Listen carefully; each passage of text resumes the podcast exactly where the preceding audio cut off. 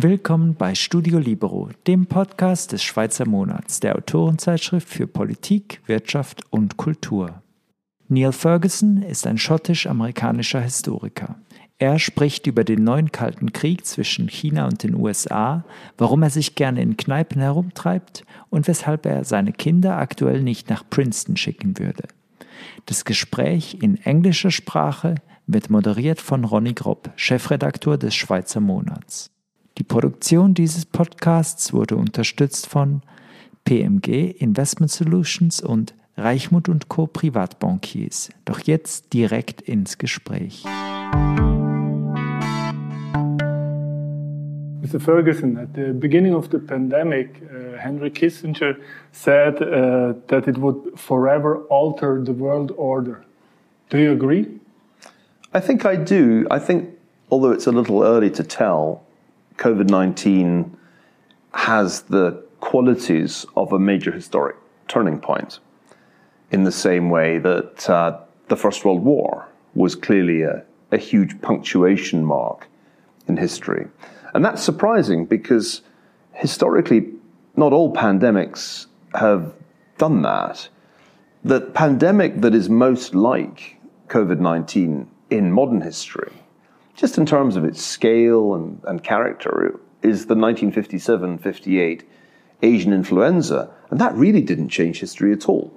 It killed a lot of people, but its historical consequences are very hard to find. So we have to ask the question why is COVID different? Why will the world be altered? And particularly, why will world order in Kissinger's sense be altered? And I think the answer to that is not only that a lot of people have died prematurely, but two other things have happened. One, a huge economic shock, very, very rare in history because of its severity and also relatively short duration. And the other thing, which I think may be more important, is that the Cold War, and I think it's right to call it a Cold War, between the United States and China has intensified because the pandemic originated in China, because the Chinese sought to pass the blame to the United States, because there was then a competition over vaccines, because of all the other things that the pandemic has done, we now are very clearly in Cold War II. And in that sense, I think Kissinger is right.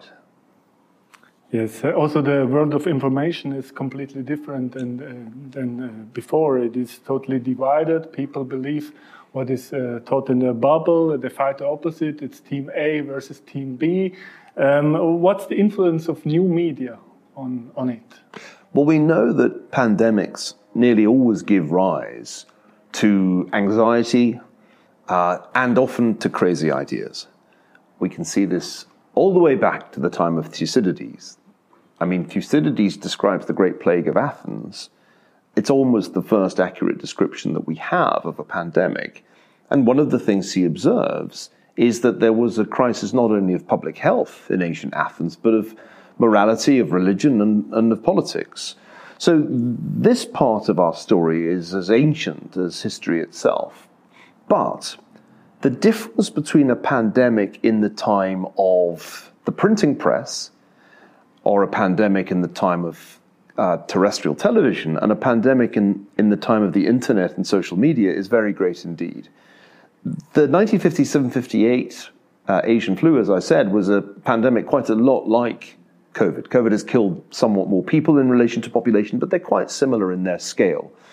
But there was no internet in 1957, uh, and uh, most people got their information from radio and television and, and, newspapers. And I can't find much trace of an anti vax movement in 1957. In fact, people rushed to get the influenza vaccine when it became mm. available, just as they rushed to get the polio vaccine. In fact, it's very hard to find any evidence that the Asian flu was a partisan issue. It wasn't part of politics, it was a public health issue. And, and in that sense, it didn't even get much news coverage. It's kind of hard to find in the records at the time, even though we know from the statistics that a lot, of, lot of people were sick and a lot of people died. So the internet has clearly changed something very profoundly. This was the subject of my last book, The Square and the Tower. And I warned then, that was back in 2017, that if we didn't fix the way the public sphere had been taken over by network platforms like Facebook and Google, then we would pay a heavy price for it. And we are now paying that price because those platforms, without a doubt, have disseminated disinformation and misinformation about the virus mm. and about vaccines and about much else.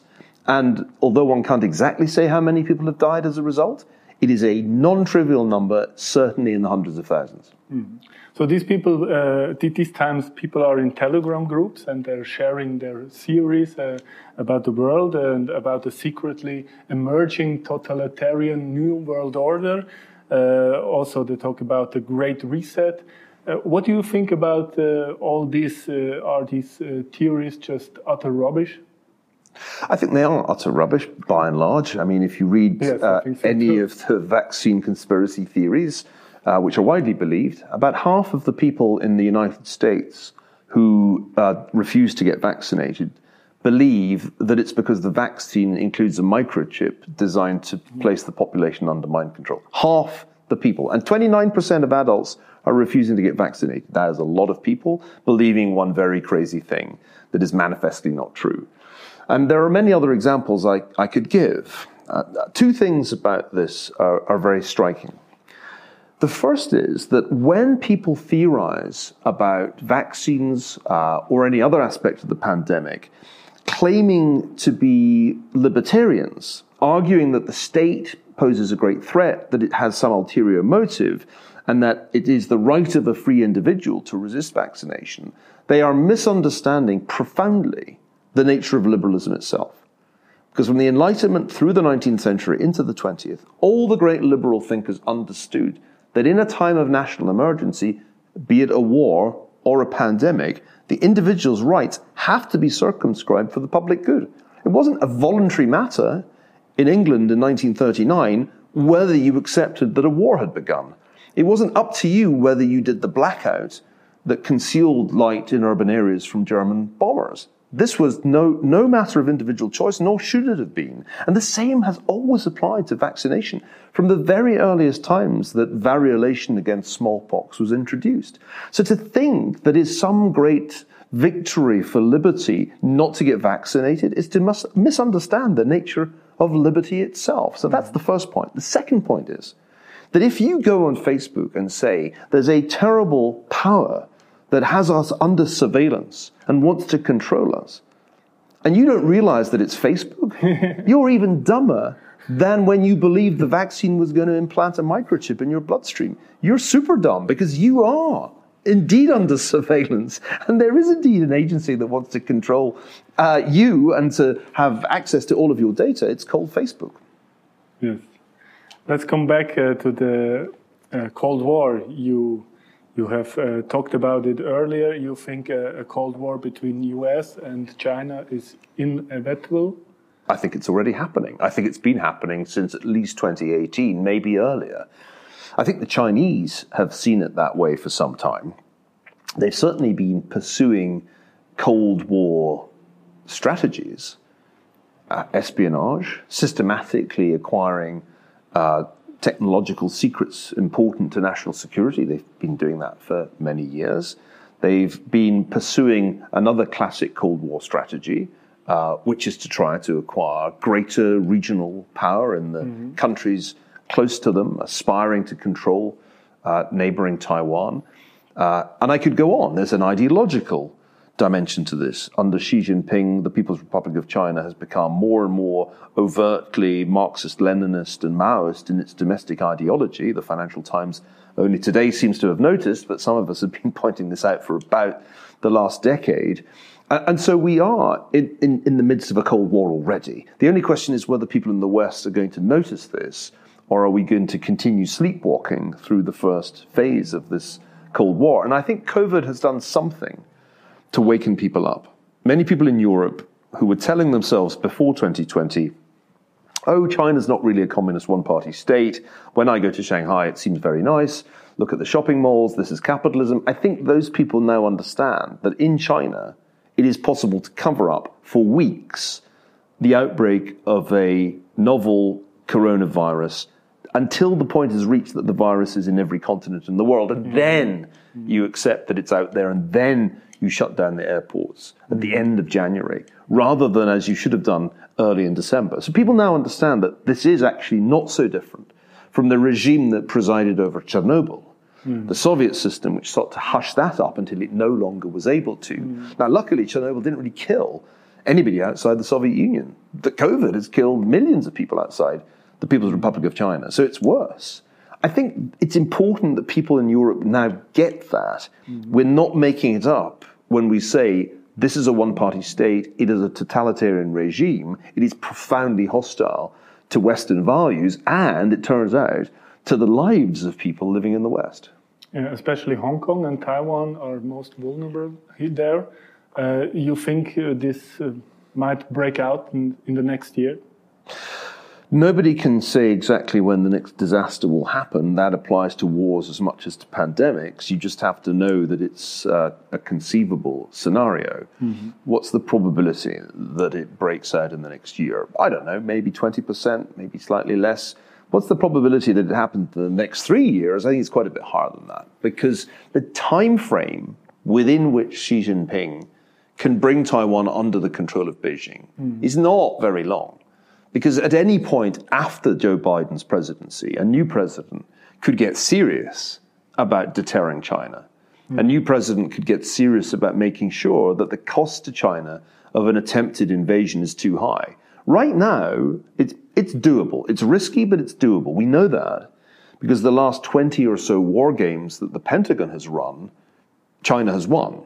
So we know that the US is right now at a significant strategic disadvantage that its aircraft carriers are highly vulnerable to land based Chinese missiles, that any war over Taiwan would escalate very rapidly because the US would have to take out Chinese air bases on the mainland. This would be a big conflict. Mm. So it's at the moment conceivable that China could risk it and win, but that might not be true in four or five years' times. So I think the window is a relatively narrow one, and I think Xi Jinping understands that, which is why you get the sense of China being put on a war footing in all kinds of different ways at the moment.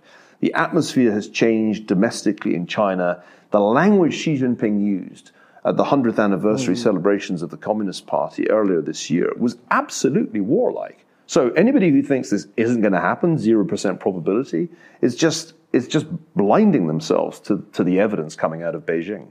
But if it happens, um, will first US uh, go into it? And second, what will the rest of the world do?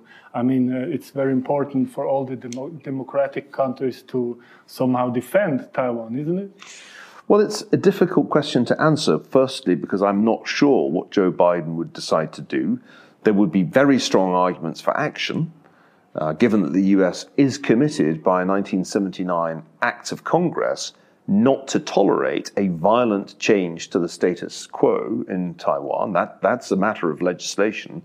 And also because even without that, it would clearly be a disastrous blow to the US position in the Indo Pacific region and would be seen as such by Japan, by South Korea, by uh, America's allies uh, generally. So the arguments for action would be very compelling.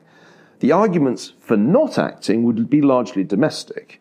Uh, it would be perhaps next year a midterm election year. There would be anxiety that you had only just left Afghanistan and now you're going into another war. I can't imagine Jake Sullivan, the national security advisor, believing that the American middle class really cares enough about Taiwan to risk American lives in a war, which would be a big war. This would not be Afghanistan. This would be a much larger conflict. So I don't know what they would do. I know that it would be one of the toughest decisions of Joe Biden's life. Would it surprise me if America folded? No, because mm. America folded over Ukraine. And that was when Joe Biden was vice president. So mm. that's the first part of your question. The second part is what would the rest of the world do? Entirely a function of what the US does. Australia, Japan, India are increasingly American allies in something that we call the Quad that has the potential to become the NATO of Asia. But it's only the potential. It's very early days, and it certainly hasn't been stress tested. If the United States took no action, I think the others would certainly not be able to act on their own. Mm. So, question two entirely depends on question one. If the US fights, then I think it can count on significant support from Japan, Australia, mm. and maybe India. Uh, as for NATO, uh, that's harder to predict, but it doesn't matter so much Because ultimately, NATO is not the key to the fate of Taiwan. NATO is a, a an alliance that is transatlantic. This would be a trans Pacific war, therefore, NATO's role would not be decisive. Mm. The other question is how strong is China really? Uh, contrary to popular belief, you argue that China could be weakened by the pandemic. There's a naive view, which was already apparent last year, that China somehow won 2020, won the pandemic. Maybe it started it, but they got it under control faster than almost anybody mm-hmm. else. Uh, and then their economy avoided a significant negative uh, GDP number last year. Not many economies achieved that. And so, ergo, uh, China wins. But this is to misunderstand the nature of power very fundamentally. First of all, China lost in the eyes of a clear majority of developed countries and probably quite a few less developed ones too. The negative sentiment towards China has gone up hugely in most European countries as well as in most uh, developed Asian countries. And I would guess, though I don't have data, in India too, given that there were even border skirmishes with India last year. So China's position in the world, its soft power, its image, these have taken a very significant hit. Secondly, if you look closely, China's economy was already slowing down before the pandemic struck. Those people who were predicting 9% growth for China this year were raving it's going to come in at or perhaps below 6%. China's economy is not, in fact, nearly as, as strong as people uh, thought. And that's partly because of the shock of the pandemic. It's also because the Chinese vaccines don't work. And it's a pretty big problem in a pandemic if, if your vaccines have very low efficacy. Mm-hmm. Uh, and that's another way in which I think China actually had a much worse year last year and is continuing to have a worse time than most people in the West realize. They cannot reopen. They basically can't reopen until they give everybody uh, a shot of one of the Western vaccines, one of the messenger RNA vaccines. Mm-hmm. Uh, so I think China's in a much less strong position than is widely perceived in the West. And that is part of the reason that Xi Jinping is using ever stronger rhetoric on foreign policy as well as domestic issues. They feel under immense pressure at the top of the Chinese Communist Party. And one way that traditionally weak regimes that have many worries deal with their problems is in fact with some active foreign policy aggression designed to take people's minds off. Uh, the fact that the economy is slowing, the population is, is shrinking, and the debt mountain just keeps getting higher. And I didn't even mention the coal burning power stations, which is mm. going to make China the bad boy of the uh, upcoming conference on climate at Glasgow. It's not going as nearly as well for China mm. as is widely represented in the Western media.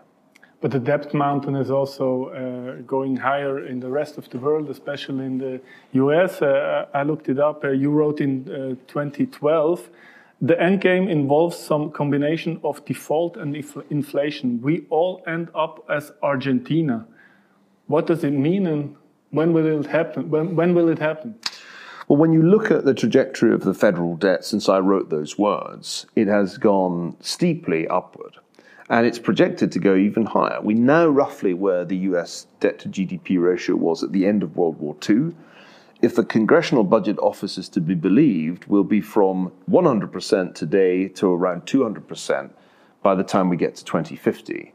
Uh, and so the, the debt mountain of public debt is growing extremely rapidly in the United States. What does it take for the United States to end up as Argentina? Well, the obvious answer to that is that the dollar needs to stop being the world's reserve currency. As long as the dollar is the reserve currency, as long as most transactions in the world are in dollars, even if they're between non American parties, uh, and as long as investors around the world regard the 10 year treasury, the bond the government uh, of the United States issues, as the safe asset, then the United States is not Argentina, and its debt mountain can get even higher. It can become like a Swiss Alp, and it's not a problem. the interesting issue about uh, a war with China is that that's just the kind of thing historically that has caused problems for highly indebted great powers. You're fine until you lose. You're fine until people begin to doubt that you're number one. Think of Britain after World War II. Britain was plagued by sterling and debt crises through the 50s and 60s and into the 70s, by which time it was obvious that Britain was no longer a great power. It had double digit inflation, and anybody who had invested in British government bonds had got screwed, my grandparents included. So we know the path that leads from being a great power or a great empire to being Britain in the 1970s, if not perhaps Argentina. Uh, but that path is, is not one that the US has gone down yet. It may have lost in Afghanistan, but it's still globally number one.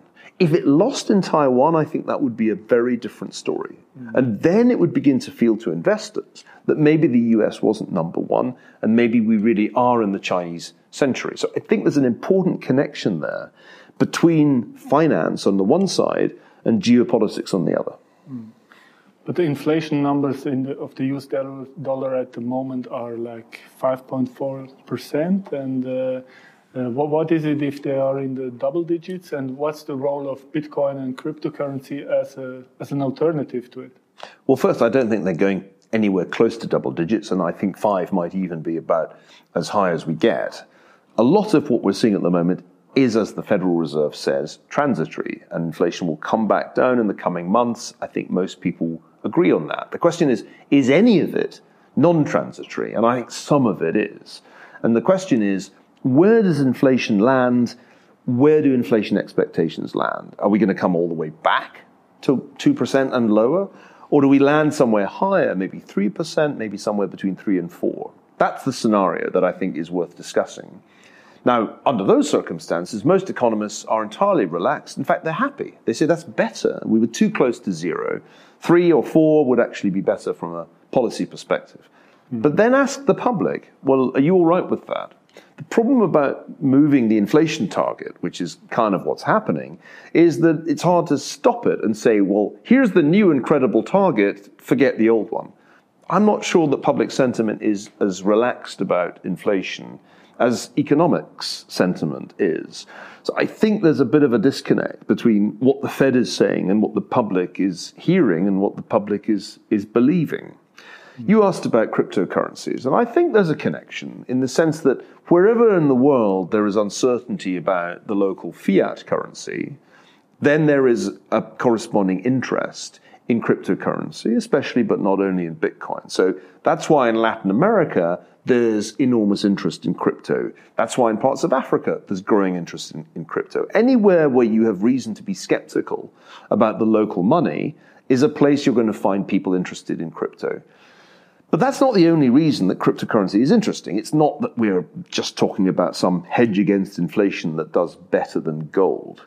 We're also talking about the emergence of a new digital economy that is really quite distinct from the economy of, of atoms. This, this world of bits is evolving. Uh, and as it evolves, it's less and less sensible to be paying for things online with a piece of plastic, the number of which you type into your laptop. We're moving into a new digital economy. The pandemic has accelerated that. And it's not surprising that a new kind of money and new kinds of asset are evolving in this space. Bitcoin's just a part of the story. The bigger part of the story is decentralized finance, which is like a layer that you can build over things like Ethereum. We are on the way to a world of smart contracts that don't require teams of lawyers uh, uh, to be uh, effective. And that's the really exciting part of this story. I think it's not really about inflation, to be mm-hmm. honest. It is much more about the building of a new economy that takes advantage of what, of what technology has made possible. And previously, you really couldn't easily do what you now can do. And my sense is that that's the real significance of the crypto revolution.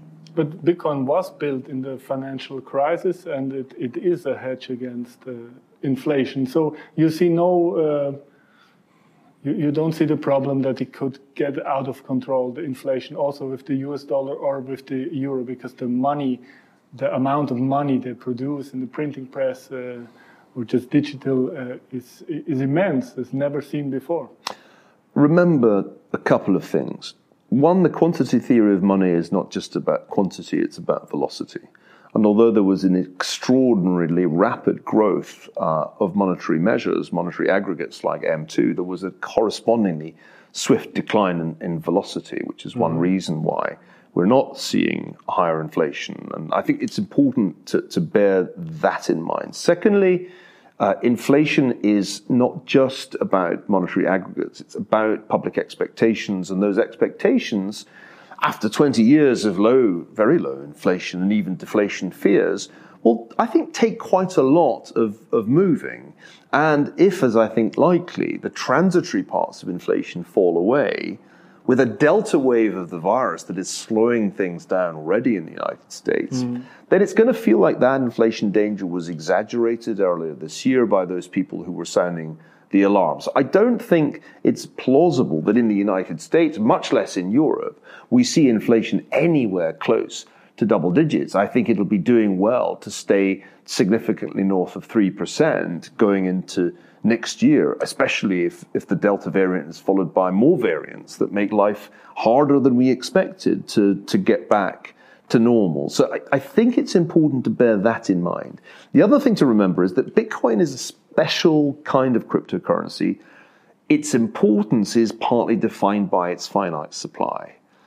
That means that Bitcoin is like an option on digital gold. And it's performed very well compared with gold over the last 18 months. If you bought gold at the beginning of the pandemic, more for you, Bitcoin was the way to go, and you've done vastly better.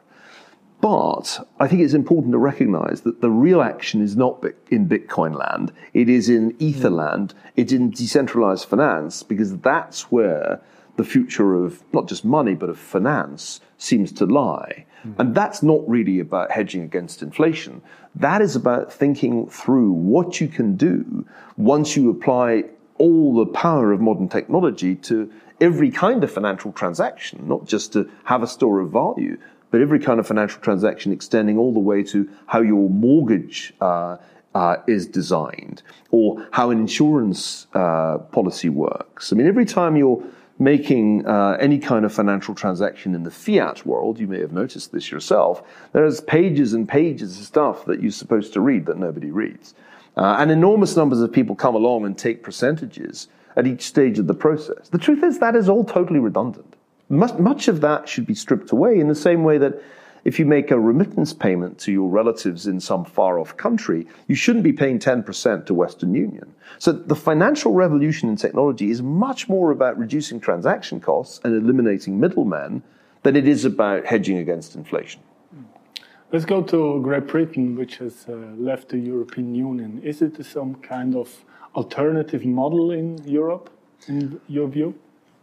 The terrible truth that very few people in Britain want to face is that they are Switzerland.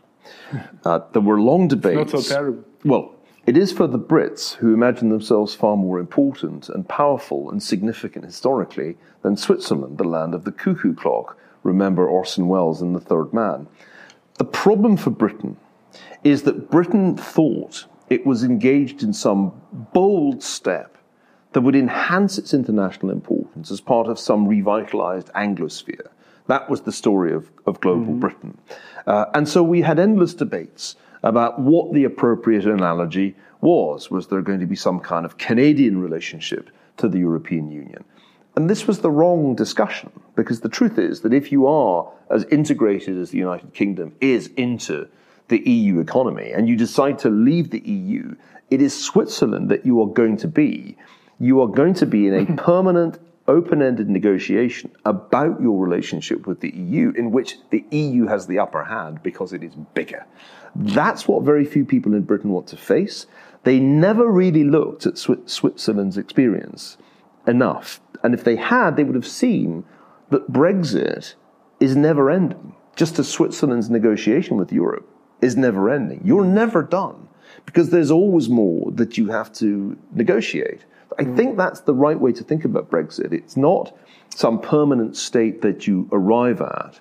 It is actually a, an interminable process. Mm. And, and Switzerland has a lot to teach the UK in that respect because a lot that the UK wants to do in Europe hasn't yet been settled, particularly mm. with respect to services. Uh, so I, I, think Brexit was widely misunderstood in the UK. I was opposed to Brexit because I thought the divorce would be really, really expensive and difficult. I think on the whole, it's going to work out okay. And maybe it's in the interests of Europe not to have Britain standing in the way of that vision of federalism that Monsieur Macron clearly clearly has, and that vision of strategic autonomy that he also has. So fine, maybe the divorce was expensive but worth it. But you still have to accept as a divorcee that your situation has altered, that you've accrued costs that actually are ongoing. You're still paying alimony 10, 20 years down the line. And your relationship with the rest of the world is not necessarily going to be massively enhanced. Mm. There are times when Britain in the world resembles a rather portly middle aged man who recently got divorced and is wondering why the girls are not hitting on him. How do you see the relations between these two Switzerlands, like Britain and Switzerland? I mean, they are some kind of alternative model in the EU, aren't they? I think it would make a lot of sense for people in Britain to spend more time in Switzerland thinking about what the lessons of the Swiss experience are. But it's not so bad, isn't it? If they spend time in Switzerland, they'll realize two things. First, and obviously, it's a beautiful country. Second, and mo- more interestingly, it's one of the few modern developed economies that has retained a decentralized political system very successfully. Now, this is important because most developed countries become highly centralized. Everybody becomes France in the end. Even the United States increasingly looks like all the things Tocqueville found wrong with France back in the 19th century. It is highly centralized. There's too much power in Washington. The federal states keep yielding up power to the central government, and so on. Switzerland's the outlier because, unlike all other developed countries, it has remained highly decentralized.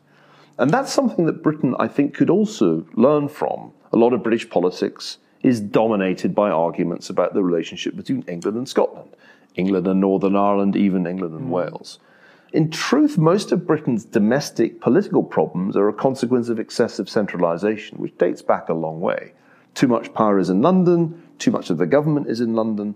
So, one of the things that I think we could usefully learn from Switzerland, and the same applies to the United States, is how to get back to a decentralised system of government in which as much is done at the local level as possible, and democracy is something that is quite direct and vibrant at the local level. And people at the national level are not so important. I mean, who actually can remember the names of the, the national politicians in Switzerland? Nobody outside Switzerland because they're not really that important in the Swiss system.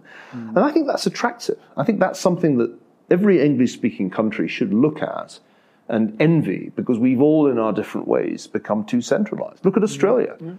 I mean, there's a country that, that one used to think of as being a highly free society.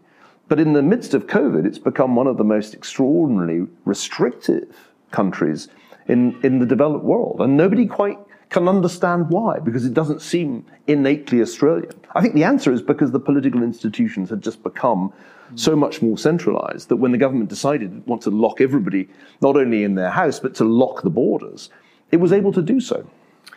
Switzerland is a confederation, and uh, Great Britain, in its way, is also a confederation under the, the crown.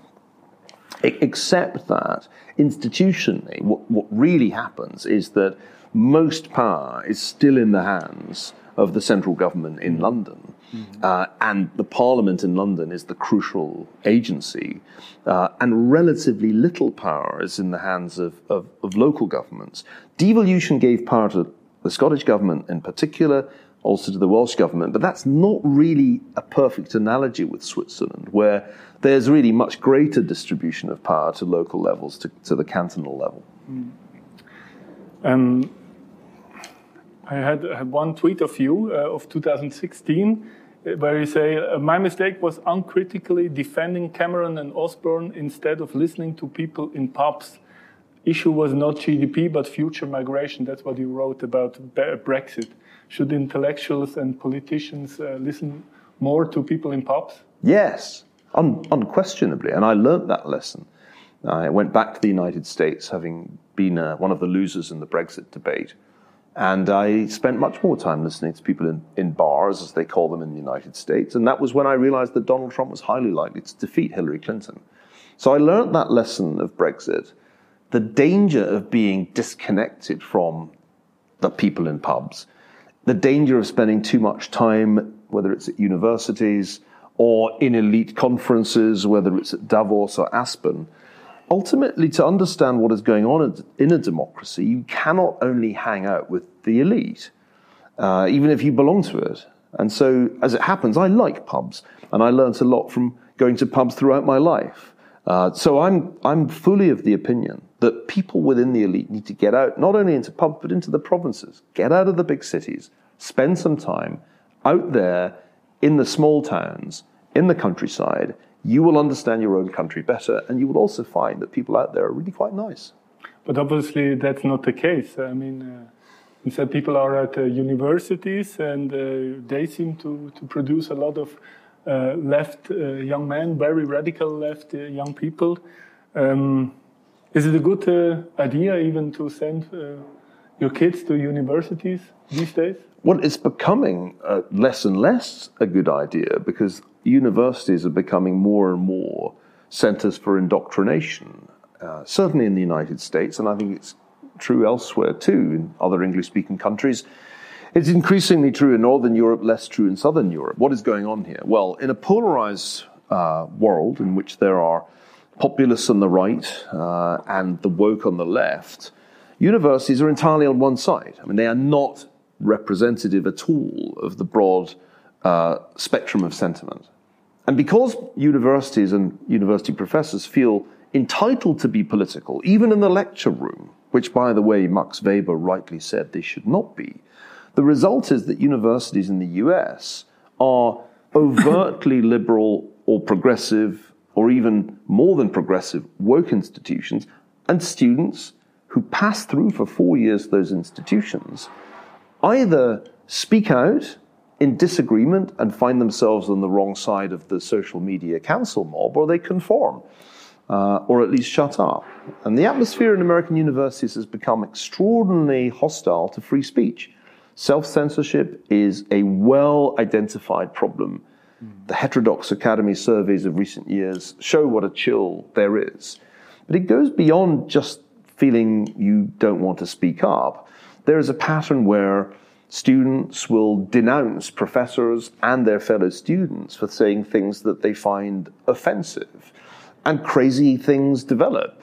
Uh, for example, my friend Joshua Katz at Princeton is being explicitly accused of racism by his colleagues, and their accusations are being endorsed by the president of the university and put into videos that are then shown to incoming freshmen. This is crazy. Hmm. So I wouldn't send my child to Princeton under these circumstances if they had a full, fully paid, fully funded scholarship. Because it's clear to me that Princeton is no longer a place which upholds academic freedom and it therefore cannot be a place in which the values of a free society are going to be communicated to the next generation.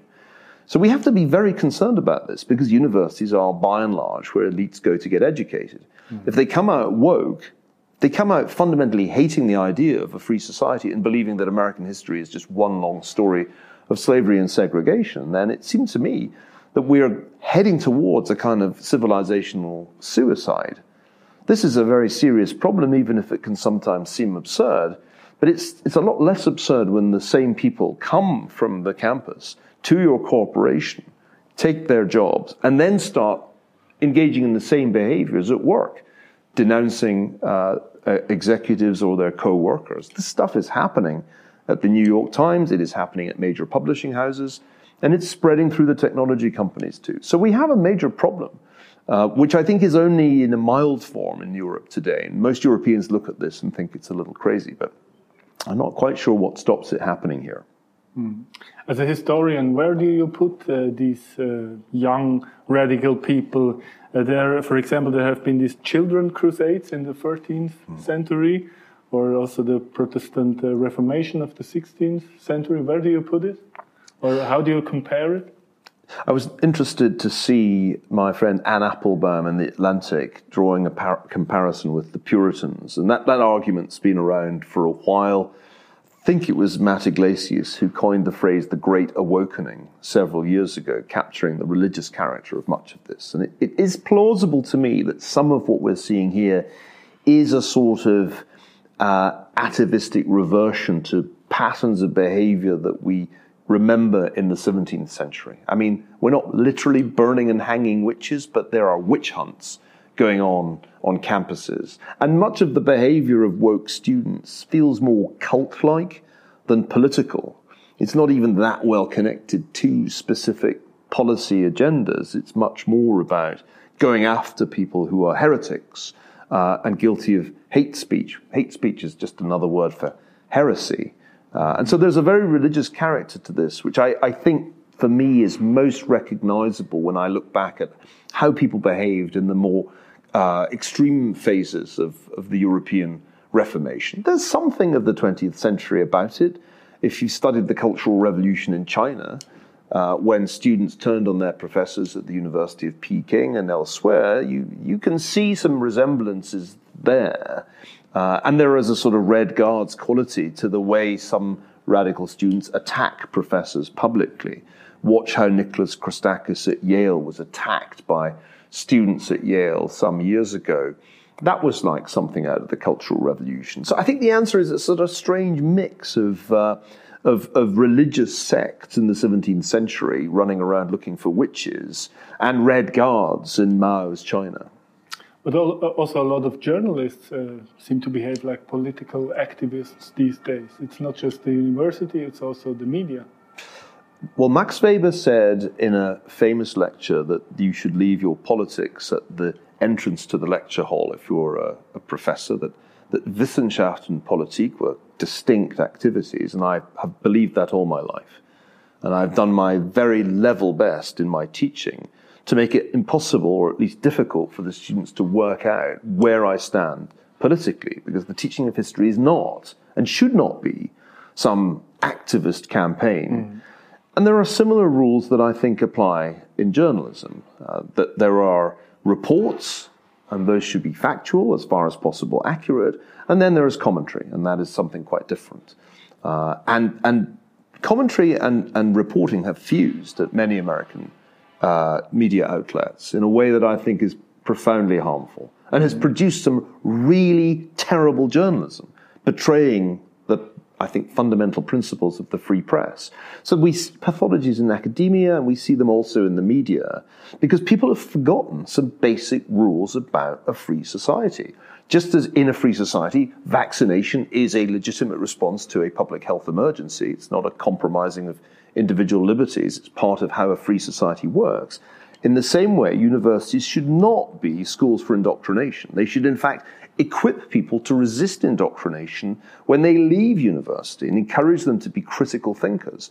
And the press should be a place that does its best to provide objective and actual, a- mm. accurate reporting, saving comment for the editorial pages inside the paper, not the front page. All of these rules are being forgotten anybody who thinks it's a good idea and that we're going to end up in utopia doesn't know any history. But that, of course, is part of the problem. They don't know any history.